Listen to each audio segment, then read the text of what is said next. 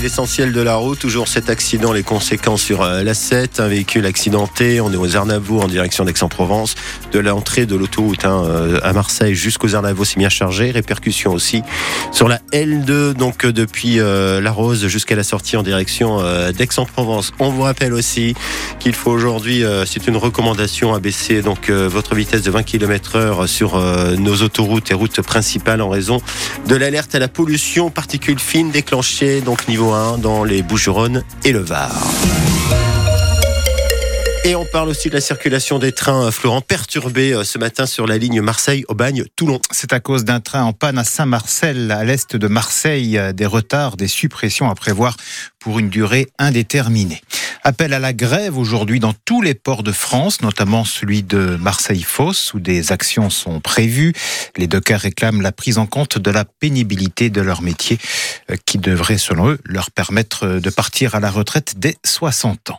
Quatre mois après les attaques terroristes du Hamas en Israël, la France euh, rend hommage aux 42 victimes françaises à partir de 11h45 aux Invalides à Paris. Hommage national présidé par Emmanuel Macron. Trois autres Français sont toujours portés disparus, probablement otages du Hamas.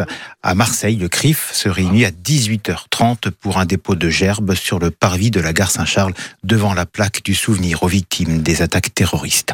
Près d'un mois après la nomination des ministres, la liste des ministres délégués et secrétaires d'État doit être dévoilée aujourd'hui après le Conseil des ministres. C'est aussi aujourd'hui que l'on devrait savoir si François Bayrou fait ou pas un retour spectaculaire dans un gouvernement. L'ancien ministre de l'Éducation nationale est pressenti pour retrouver ce poste en raison du possible départ d'Amélie Oueda Castera, dont la démission est réclamée par de très nombreux enseignants. Les supporters de l'OM demandent aux joueurs de se réveiller. Pas d'éclat de voix pendant la réunion organisée hier soir au centre d'entraînement. Un échange calme, mais les supporters ont prié les Olympiens de se montrer combatifs, de faire honneur à leur maillot. Nous verrons si le message a bien été reçu dès vendredi soir avec la réception de Metz au Vélodrome. Et on en revient ce soir dans 100% M après les, les infos de 18h. À tout à l'heure. 9h. 9h pour les infos là aussi. Et les infos, elles sont évidemment dans la presse ce matin. Les une de la presse provençale. Nous montons euh, à bord euh, du tram avec la Provence qui revient ce matin sur les perturbations qui durent sur les lignes 2 et 3 suite à l'incendie euh, d'un parking rue de la République. C'était il y a une bonne quinzaine de jours. Aurélien Viers, bonjour, directeur de la rédaction de la Provence. Vous annoncez d'ailleurs la couleur en première page ce matin pour vos lecteurs. La galère va durer. Hein. Et eh oui, jusqu'au 15 avril, donc euh, deux mois à minima. C'est un peu ça qui fait peur, euh, ce mot-là, à minima. On ne sait pas combien de temps ça va durer. 50 euh, 000 voyageurs sont impactés par, cet incident. On a recolté pas mal de témoignages à la Provence. Une habitante de l'avenue Longchamp qui met maintenant qui est 45 minutes pour relier son travail. Avant, c'était 12 minutes.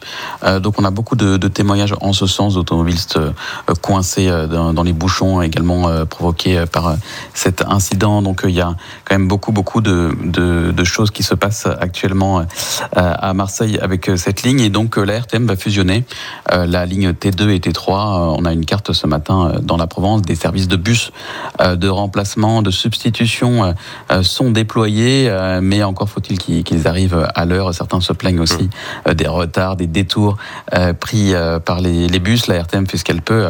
Elle se dit première victime euh, de cet incident, de, cet incendie qui va pourrir la vie des Marseillais pendant encore pas mal de temps. Voilà, carte euh, détaillée très utile pour vous qui prenez les, transports en commun donc euh, à Marseille. D'une galère à l'autre dans la Marseillaise, le casse-tête pour le Premier ministre Gabriel Attal qui doit étoffer son gouvernement, le remaniement qui se fait attendre. Alors a priori peut-être pour aujourd'hui. Les regards en attendant sont tournés vers euh, la ministre en charge notamment de l'éducation nationale, restera ou restera pas en sursis, comme le met en une la Marseillaise ce matin. Bonjour Léo Purguette, président de la Marseillaise.